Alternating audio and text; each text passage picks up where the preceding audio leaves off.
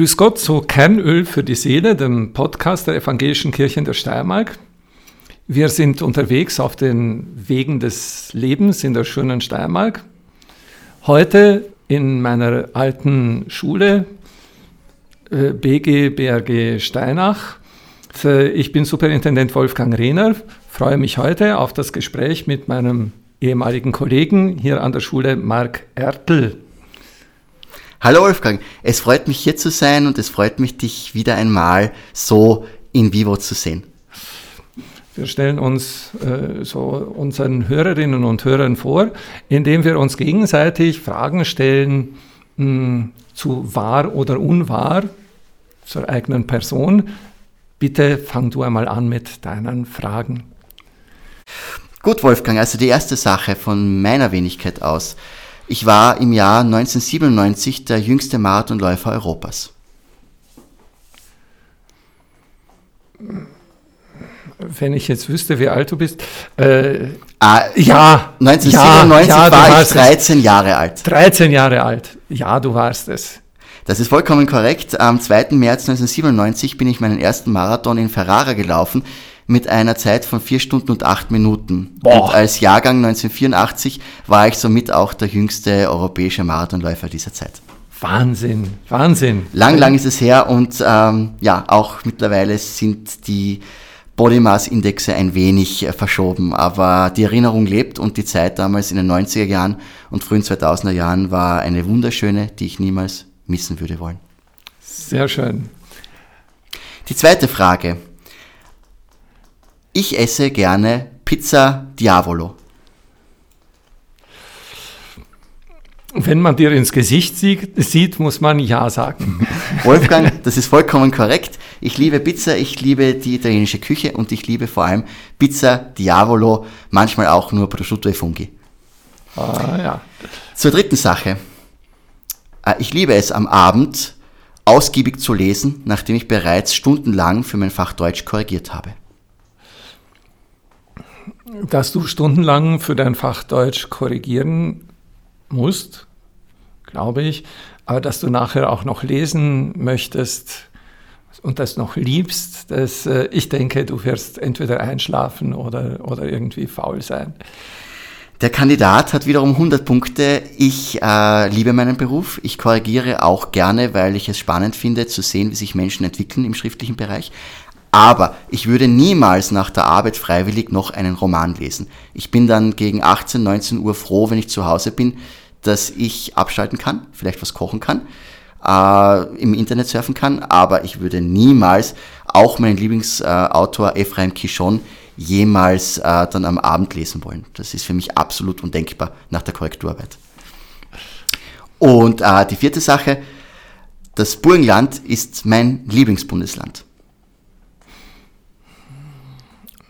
Also ich weiß von dir, dass du Kärntner bist. Ich weiß von dir, dass du dein Zuhause hier in Steinach gefunden hast.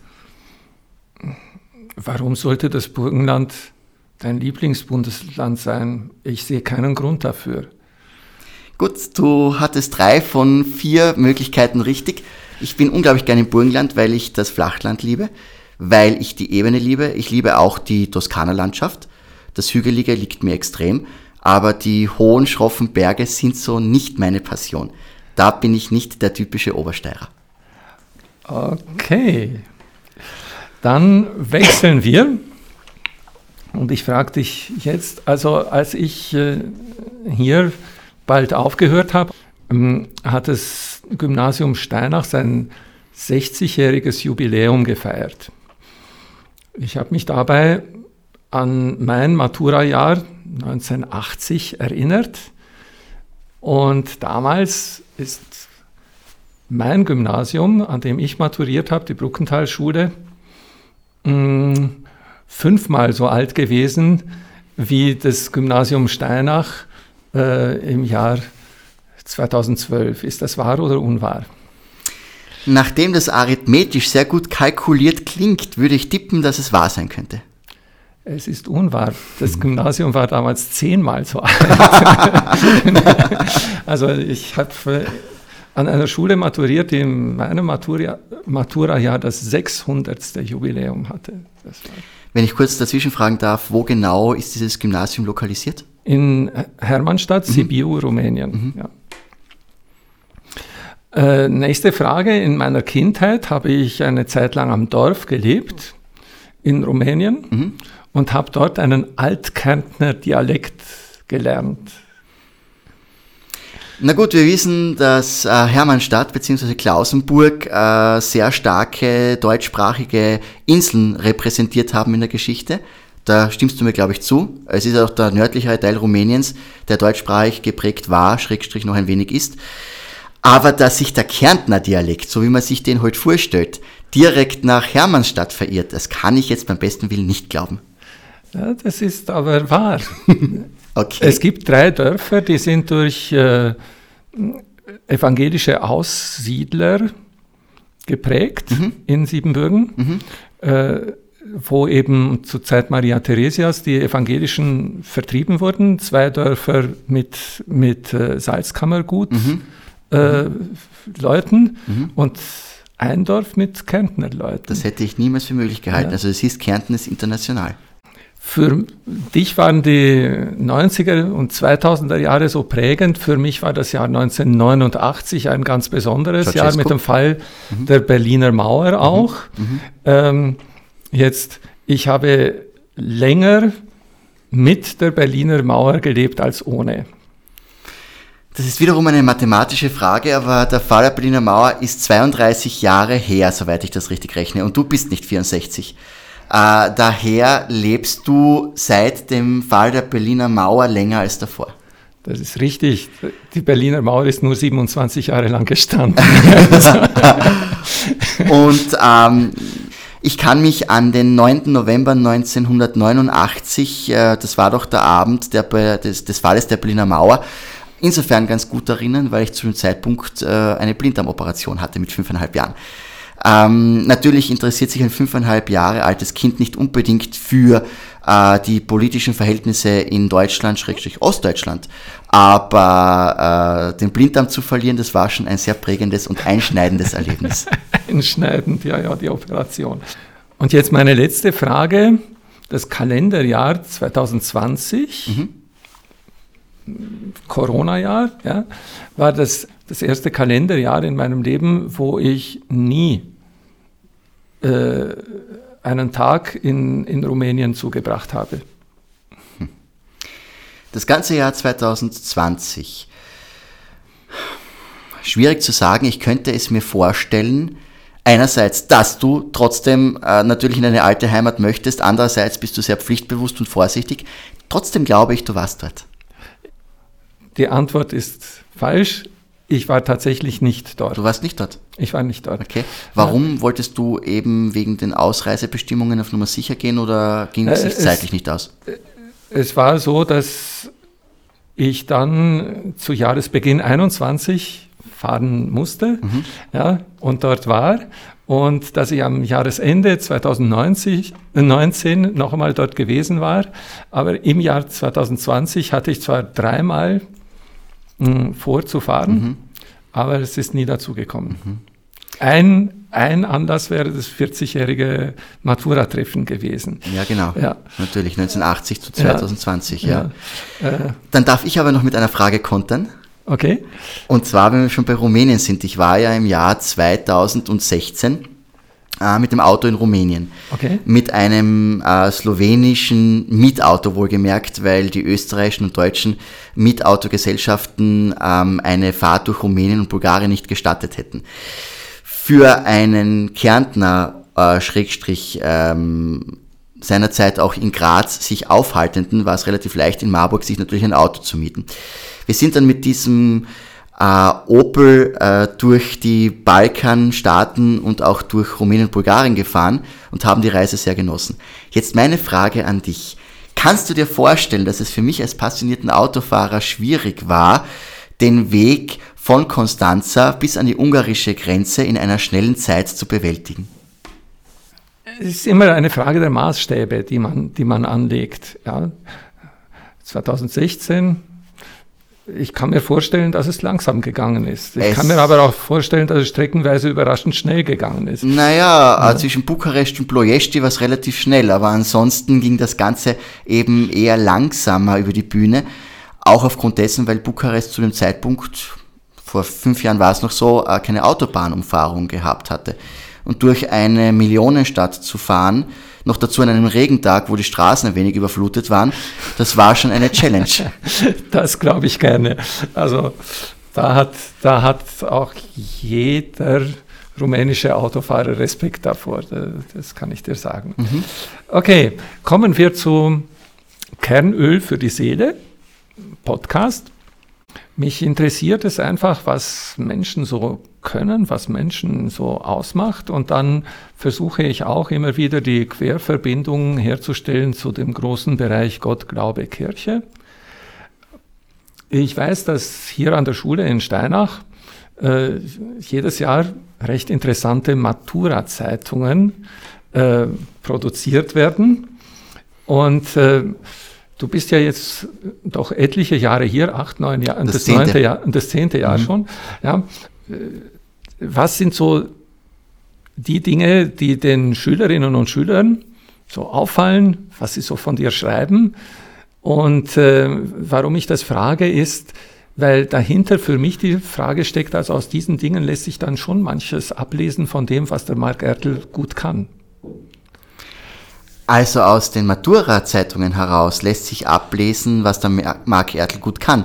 Und aus den Matura-Zeitungen heraus lässt sich aber auch ablesen, was der Mark Ertl vielleicht gar nicht so gut kann, er aber vermutet hätte, dass er es besser drauf hat. Sag einmal, was, was sind die Dinge? Ah, also ähm, ich kann mich jetzt konkret an ein Gedicht erinnern. Dieses Gedicht wurde vor sieben Jahren verfasst. Sachen, die mir selbst an mir nie aufgefallen wären, sind natürlich den Schülern über Jahre hinweg aufgefallen. Und so bin ich auf durchaus interessante Posen mit dem Kugelschreiber an der Tafel, wenn ich immer den Kugelschreiber halte und doziere, aufmerksam gemacht worden, was mir persönlich nie aufgefallen wäre. Rein prinzipiell ist es so, äh, dass in diesen Maturzeitungen auch erwähnt worden ist, dass ich ähm, in diesen Jahren den Schülerinnen und Schülern für das Fach Deutsch einiges äh, beigebracht habe, dass ich ihnen auch etwas mitgeben konnte und dass das Allgemeinwissen, welches an einer AHS besonders wichtig ist, dementsprechend unter die Lupe genommen worden ist und auch ähm, Allgemeinwissen weiter verbreitet worden ist. Und als Lehrer ist es eine große Herausforderung, sich auf verschiedene Altersgruppen einzustellen, sich auf verschiedene ähm, Charaktertypen auch einzustellen. Äh, Hausnummer, ich könnte somit in der 4, nennen wir sie 4 hartes T, weil die gibt's nicht, nicht so unterrichten wie in der 3Z. Weil einfach die Konstellationen unterschiedlich sind und weil jeder Schüler eine andere Art und Weise des Unterrichts eben benötigt. Äh, und dennoch ist es für mich wichtig, nicht nur Skripten auszuteilen und zu sagen, so, da habt ihr das, bitte arbeitet, sondern dass ich derjenige bin, der mit seiner Persönlichkeit, auch schon mit seiner Lebenserfahrung gegenüber Zehnjährigen ist es auch nicht sonderlich schwer, dass er mit diesen Faktoren versucht, etwas zu bewegen und Leute auch dazu animiert, kritisch zu hinterfragen und über den Tellerrand hinauszusehen. Okay, also da ist jetzt sehr vieles so zusammengekommen. Das, was ich aus diesem von dir beschriebenen Gedicht herausgehört habe, ist, dass für die Schülerinnen und Schüler deine, deine Körpersprache, deine Mimik, deine Gestik durchaus prägend waren. Mhm. Und prägender als gedacht, ja? Prägender als gedacht. Äh, egal wie, wie es dir vorkommt. Mhm. Es ist in meinen Augen dann schon auch ein Ausdruck dessen, dass du mit Begeisterung Lehrer bist. Ja. Ja, äh, also dieses, dass das nicht einfach dahingesagt ist, sondern dass du das lebst und mhm. vorturnst, genau. ohne die Rechenschaft zu geben, wie du vorturnst. Aber okay, äh, das macht was aus. Also dieses ganzheitlich zu dem stehen, mhm. was man ist. Und auf der anderen Seite, wie du das beschreibst, in die jeweilige Lebenssituation hinein. Da sind wir in einem, auf, einer, auf einer Spielfläche, wo ich mich äh, durchaus heimisch fühle, mhm. weil äh, im Fahrberuf ist das ja etwas ganz Ähnliches, dass man nämlich äh, das, was man zu transportieren hat, Evangelium, äh, das, was man zu transportieren hat, Werte, das, was man zu transportieren hat, Haltung, mhm. Äh, dass man das entsprechend in die jeweilige Lebenssituation hineintransportieren genau. muss. Mhm. Und ich werde den gleichen Bibelvers bei einer Taufe anders lesen und anders auslegen als bei einer Beerdigung. Genau das ist der Punkt. Ich wollte noch ganz kurz anfügen, gerade der Geschichtsunterricht, mhm. also das ist meine persönliche Auffassung, lebt von Emotion, lebt von einer Geschichte, lebt von der Erzählung, lebt von den Querverbindungen und lebt davon, jungen Leuten zu vermitteln, wie es einmal war und wie es mitunter, was Dunkelkapitel anbelangt, nie mehr wieder sein soll. Und äh, wenn ich als äh, derjenige, der draußen steht, ähm, mir das Ziel setze, Leute zu begeistern, dann geht das über die Kommunikation, über die mündliche Kommunikation. Das wäre jetzt aufgelegt, zu fragen, wie kann das passieren in Zeiten, wo es äh, mit dem ganzen äh, mit der ganzen persönlichen Begegnung gar nicht möglich war mhm. und so weiter. Aber ich komme noch äh, lieber zu dem anderen Bereich hin, nämlich äh, Du unterrichtest Deutsch, ja. haben wir gehört, du unterrichtest Geschichte. Genau, ja. Äh, und äh, was hast du dann noch als, als Fach an der Schule? Äh, ich habe ansonsten kein weiteres Fach. Ich würde allerdings prinzipiell gerne, sofern es einmal angeboten werden würde, politische Bildung unterrichten. Aha. Äh, wir haben seinerzeit an der Universität Klagenfurt auch politische Bildung beim Geschichtestudium dabei gehabt. Und äh, Katrin Steiner-Hämmerle dürfte ja, ja, den meisten ja, ja, Leuten absolut. vertraut sein als Politologin. Ich habe ähm, zwei Seminare bei ihr gemacht, habe unglaublich gute Erinnerungen. Und Katrin Steiner-Hämmerle ist sicher auch eine Universitätsdozentin gewesen, die mich in weiterer Folge positiv geprägt hat. Es ist schwer, die Frage zu beantworten, was ich lieber unterrichte. Prinzipiell war das Geschichtestudium für mich vorrangig und Deutsch ist eben als zweites Fach ähm, ebenbürtig, aber doch ein wenig mitgelaufen. Nur ich wurde damals 2011 nach Steinach äh, als Germanist geholt und nicht als Historiker. Und aufgrund dessen habe ich mich äh, auch mitunter äh, wenn es in den ersten Jahren etwas schwieriger war, sehr gut in die Germanistenrolle hinein äh, gebracht und bin mittlerweile absoluter Vollblut-Germanist und liebe es, Deutsch zu unterrichten. In deinem Deutschunterricht, in deinem Geschichteunterricht weiß ich, dass du immer wieder Themen der Reformation, ja. äh, Martin Luther und so weiter ähm, äh, zur Sprache bringst. Was vom evangelisch Sein ist so wertvoll, dass es dass es äh, tatsächlich wert ist, an, an alle Schülerinnen und Schüler vermittelt zu werden. Was ist für dich so der Wert dieser, dieses Zeitalters der Reformation beziehungsweise dieser, dieser Gestalten der Reformation, ja, dass sie in deinem Unterricht eine Rolle einnehmen, die für dich nicht wegzudenken ist? Ja, ohne die epische Breite entwickeln zu wollen, aber natürlich geht das Ganze auf meine persönliche Biografie zurück. Äh, ich bin katholisch getauft, bin allerdings ähm, in meinem Herzen mit Sicherheit auch zur Hälfte Protestant, weil meine Mutter evangelisch ist. Und dadurch wurde ich mit den Lehren Luthers bereits im Kindesalter vertraut gemacht. Äh, wir haben einen sehr starken Bezug zum ehemaligen Pfarrer Wolfsbergs, äh, zu Norbert Emig.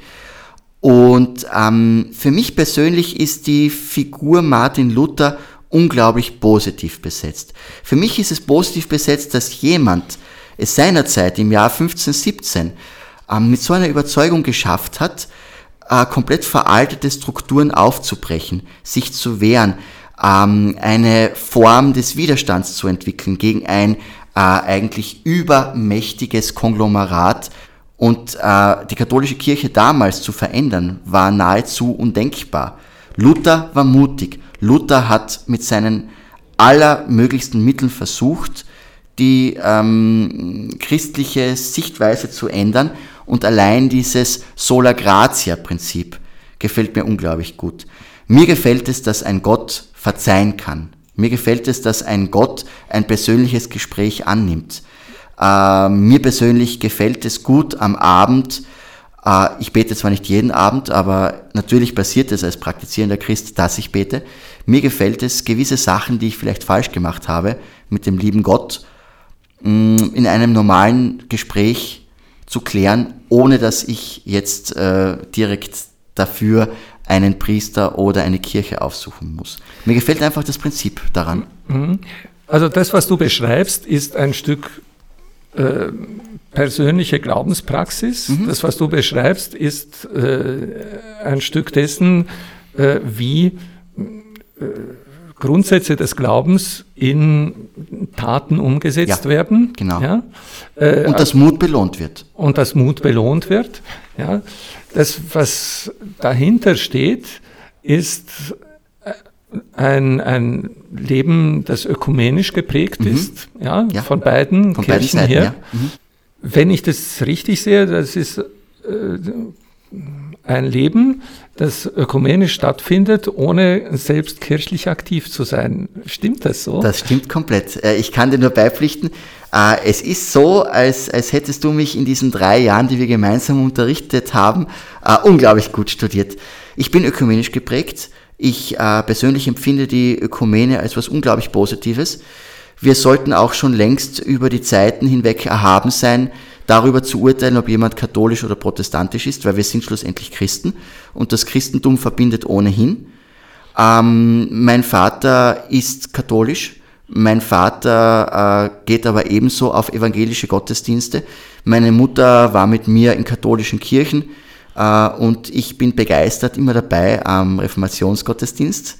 Und äh, ich gehe aber genauso gut in die katholische Kirche, um an gewissen äh, Samstagnachmittagen zu Ostern dann äh, bei der Fleischweihe dabei zu sein. Sollte ich das nicht privat an einer Kapelle machen, weil wir haben in Wolfsberg in der Nähe eine Kapelle, nennt sich Maria im Walde, und da machen wir das mitunter auch äh, selbst, um ein Symbol zu setzen, ohne jetzt direkt in die Kirche zu gehen.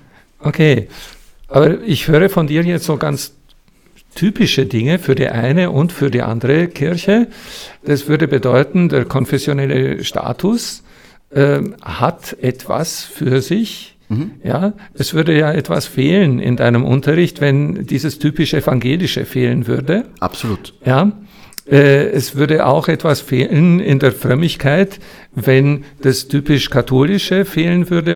Wenn man sagt, ähm, es sollte vielleicht ein Religionsunterricht dann für alle gemeinsam sein. Inwiefern hat es dann, gibt es dann noch Platz für diese spezifischen Dinge? Wie siehst du das? Ich kann dazu recht wenig sagen, weil ich ja nie Religion unterrichtet habe.